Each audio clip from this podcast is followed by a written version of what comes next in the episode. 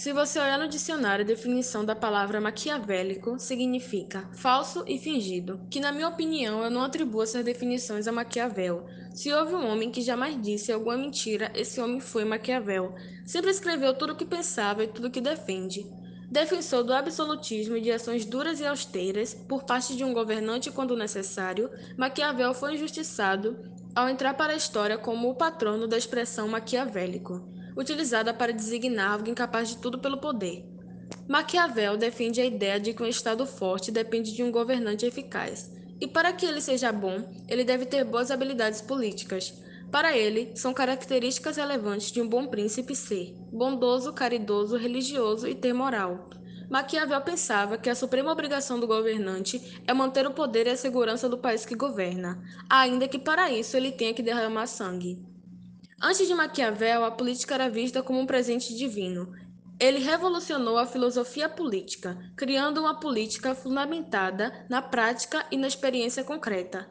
Definido como fundador do pensamento político moderno, Nicolau Maquiavel é um dos autores centrais da história ocidental, ou mesmo mundial. Suas reflexões sobre o Estado colocaram-no como clássico das ciências humanas e autor indispensável para se entender a dinâmica política ainda hoje. O pensamento de Maquiavel tem uma enorme importância nos estudos políticos, pelo fato de ele estabelecer uma clara separação entre a política e a ética, bem como por deixar de lado a antiga concepção de política, herdada da Grécia Antiga, que visava compreender a política como ela deve ser. Em sua teoria política, Maquiavel destacou a importância de se manter o poder, ou seja, do governante manter-se no governo, para que o Estado e a ordem social sejam preservados. Ele se destacou como teórico do absolutismo, mas é necessário observar o porquê. Mais por conta da conservação da ordem do que por concordar com qualquer formação de privilégios políticos. Assim como outros renascentistas, ele inovou ao separar o domínio religioso dos demais domínios. No caso, Maquiavel foi importante por separar o domínio religioso do domínio político.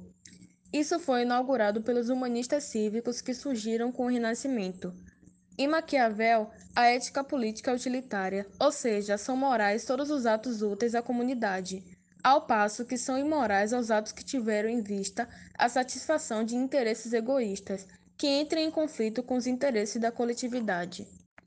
Rompeu-se aqui com a ideia dominante de que o príncipe deve ser sempre bondoso, no sentido cristão da palavra. Haveria, portanto, uma razão de Estado. Isso não significa que Maquiavel era um defensor da maldade e da corrupção.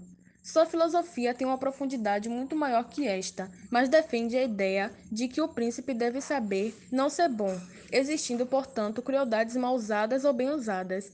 É nesse sentido que Maquiavel diz: se bem considerar tudo, encontrar-se alguma coisa que parecerá virtude, e segui-la seria ruína, e alguma coisa que parecerá vício, e seguindo-a, obtém a segurança e o bem-estar. Maquiavel está mais interessado no Estado como ele é de fato e suas possibilidades reais, o mundo como ele é, do que como ele deveria ser. Maquiavel é realista e profundamente renascentista. Está interessado nas questões de sua época. Segundo Isaiah Berlin, ao admirar a pluralidade de éticas, Maquiavel foi um precursor do liberalismo. O pensador é estudado até os dias de hoje por suas teorias de como fazer política. Maquiavel foi e continua sendo muito importante.